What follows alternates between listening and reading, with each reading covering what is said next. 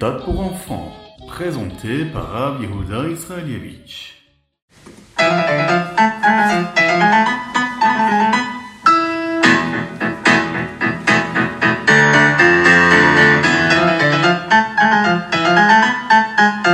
Bonjour à tous, infiniment heureux de vous retrouver pour partager avec vous le Ritat du jour. J'espère que vous allez bien. Shavua Tov. Aujourd'hui, nous sommes le Yom Rishon, Yutet Menachem Av, le 19 du mois de Av.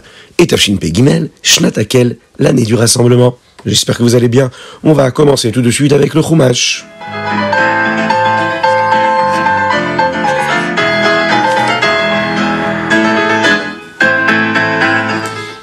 Pendant la période précédant le Zainadar, le jour de la Istalkut de Moshe Rabbeinu, le jour où Moshe Rabbeinu a quitté ce monde ici-bas, eh bien, il va leur parler au Béni Israël pour qu'ils soient prêts à entrer en Eretz Israël. Lorsqu'ils arriveront là-bas, il ne sera pas aussi facile de suivre la Torah et les mitzvot, aussi facile que ça l'était quand ils étaient dans le désert. Il y aura de nombreuses autres nations autour d'eux, qui, elles, ces nations servent la Avodazara, et veulent souvent que les bénis Israël les imitent. Donc, dès leur arrivée en Eretz Israël, les Juifs auront un grand rassemblement pour les encourager à faire ce qui est juste. Ce rassemblement aura lieu sur deux montagnes, une qui s'appelait le Har Gerizim et l'autre le Har Eval. Moshe va leur dire où se trouvent ces montagnes. Les bénis Israël vont se diviser en deux groupes, une moitié sur chaque montagne. Là, les Lévi'im vont se tenir entre les montagnes et vont parler au Béné Israël. D'abord, les Lévi'im se tourneront vers le Har Gerizim et prononcer une bénédiction très spéciale d'Akadosh de Dieu. Et leur dire également ce que les Béné Israël doivent faire, eux, pour mériter cette bénédiction. Tous les Béné Israël, à ce moment-là, vont répondre Amen. Ensuite, les Lévi'im vont se tourner vers l'autre montagne et feront le contraire. Ils proclameront une punition effrayante d'Hachem et les Averot qui entraîneraient ce type de punition. Et là, encore une fois, les bénis Israël vont répondre Amen. Le fait d'entendre que Akadosh donnera aux bénis Israël de bonnes choses pour faire des mitzvot et des punitions effrayantes pour faire des Averot, eh bien, ça va donner aux bénis Israël la force de ne faire que des mitzvot en Eretz Israël. Moshe Rabbeinu va dire aux bénis Israël qu'ils verront de nombreux des miracles lorsqu'ils traverseront le Yarden. Ces miracles seront un signe qu'ils pourront conquérir la terre d'Israël. Lorsque les bénis Israël euh, arriveront pour la première fois en Eretz Israël, il y aura beaucoup d'Avodazara là-bas. C'est Avodazara qui provenaient des nations qui y vivaient autrefois. Là, les bénis Israël vont devoir se débarrasser immédiatement de cet Avodazara. Et même s'il y en a plus du tout, ils peuvent attendre que Eretz Israël soit complètement conquis afin de chercher soigneusement et de se débarrasser de toute la Avodazara qui s'y trouve. Pendant ces 14 années de conquête et de partage d'Eretz Israël, le Mishkan n'aura pas de ville spécifique où il devra rester. Pendant cette période, les bénis Israël auront le droit d'établir un Misbéach, l'autel, n'importe où, pour apporter les types de corbanotes, les offrandes qu'ils vont choisir d'apporter. C'est également le cas des Nédarim, des vœux, mais également des Nédavot, des offrandes.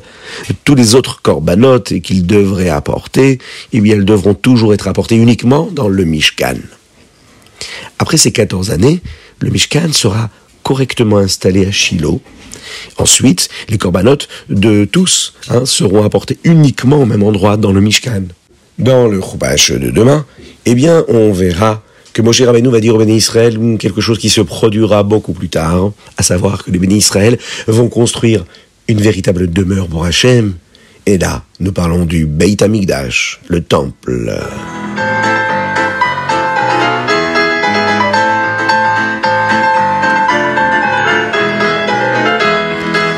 Nous passons au Télim. Aujourd'hui, dans les Télim du jour, nous allons lire du 90 au 96, c'est-à-dire du Tzadik au Tzadik Vav inclus.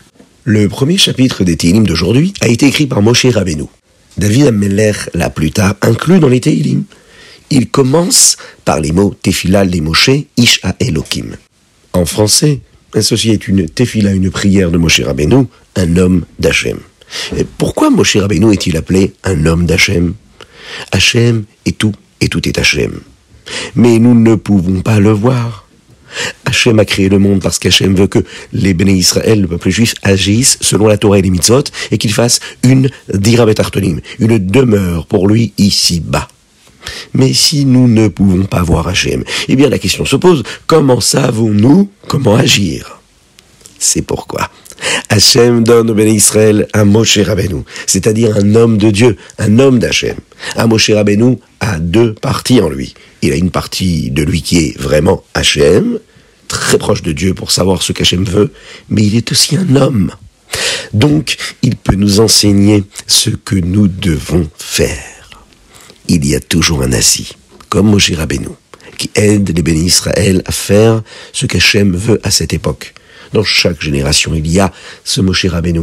Et ce Moshe Rabbeinu, nous l'avons, c'est le Rabbi, qui est notre Moshe Rabbeinu, qui est le Nassi, le chef de la génération. Le Rabbi nous dit que nous allons bientôt voir la Géoula. Et nous devons apprendre et enseigner ce sujet-là. Nous devons répandre le judaïsme, la chassidoute, et demander à Hachem de nous envoyer le Mashiach maintenant.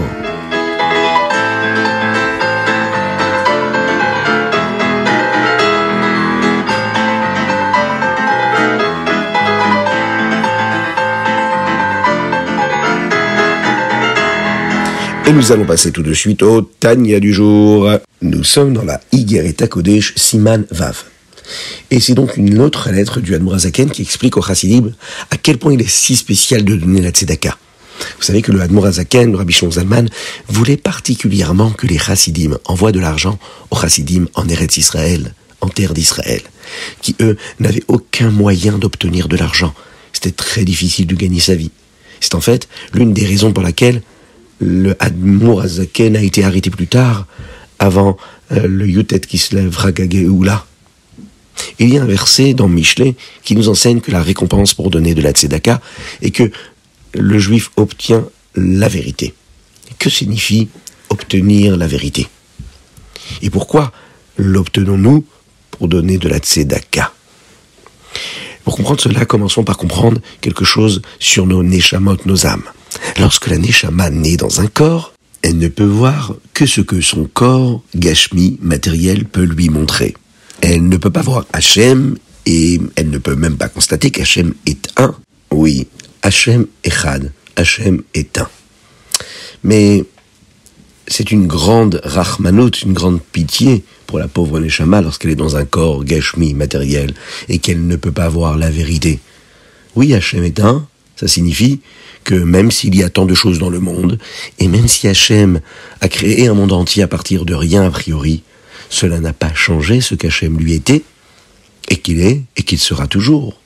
Et dans la partie de demain, si Dieu veut, et avec l'aide de Dieu, nous verrons euh, ce que cela a à voir avec le fait d'obtenir la vérité comme récompense lorsque l'on donne la tzedaka.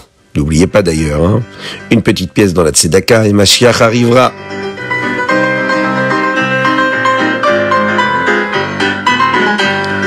Et nous passons tout de suite au Ayom Yom du jour. Aujourd'hui, nous apprenons le Seder de quelqu'un qui met quatre paires de téphilines, c'est-à-dire l'ordre des choses. Et, pourquoi quelqu'un aurait-il quatre paires de téphilines? Il faut savoir qu'il y a quatre sages différents qui ont expliqué la halacha, la loi, qui concerne l'ordre dans lequel on doit mettre les parachiotes, les morceaux de parchemin, dans les compartiments à l'intérieur des téphilines. Chacun a donné un ordre différent. Et chacun apporte un type différent de force euh, euh, spirituelle à la personne qui va porter ces téphilines.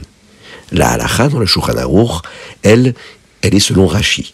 Mais certaines personnes ont le minag, l'habitude de porter les autres types de téphilines qui ont des ordres différents. Notre minag, notre, notre habitude, Chabad, c'est de porter deux paires de téphilines, Rashi et Rabbi Néanmoins, certaines personnes spéciales ont le midag de porter les quatre types de téphilines. Nous apprenons aujourd'hui ce qu'une personne devrait faire, à savoir la façon avec laquelle elle devrait prier ou étudier en portant chacune des paires de téphilines.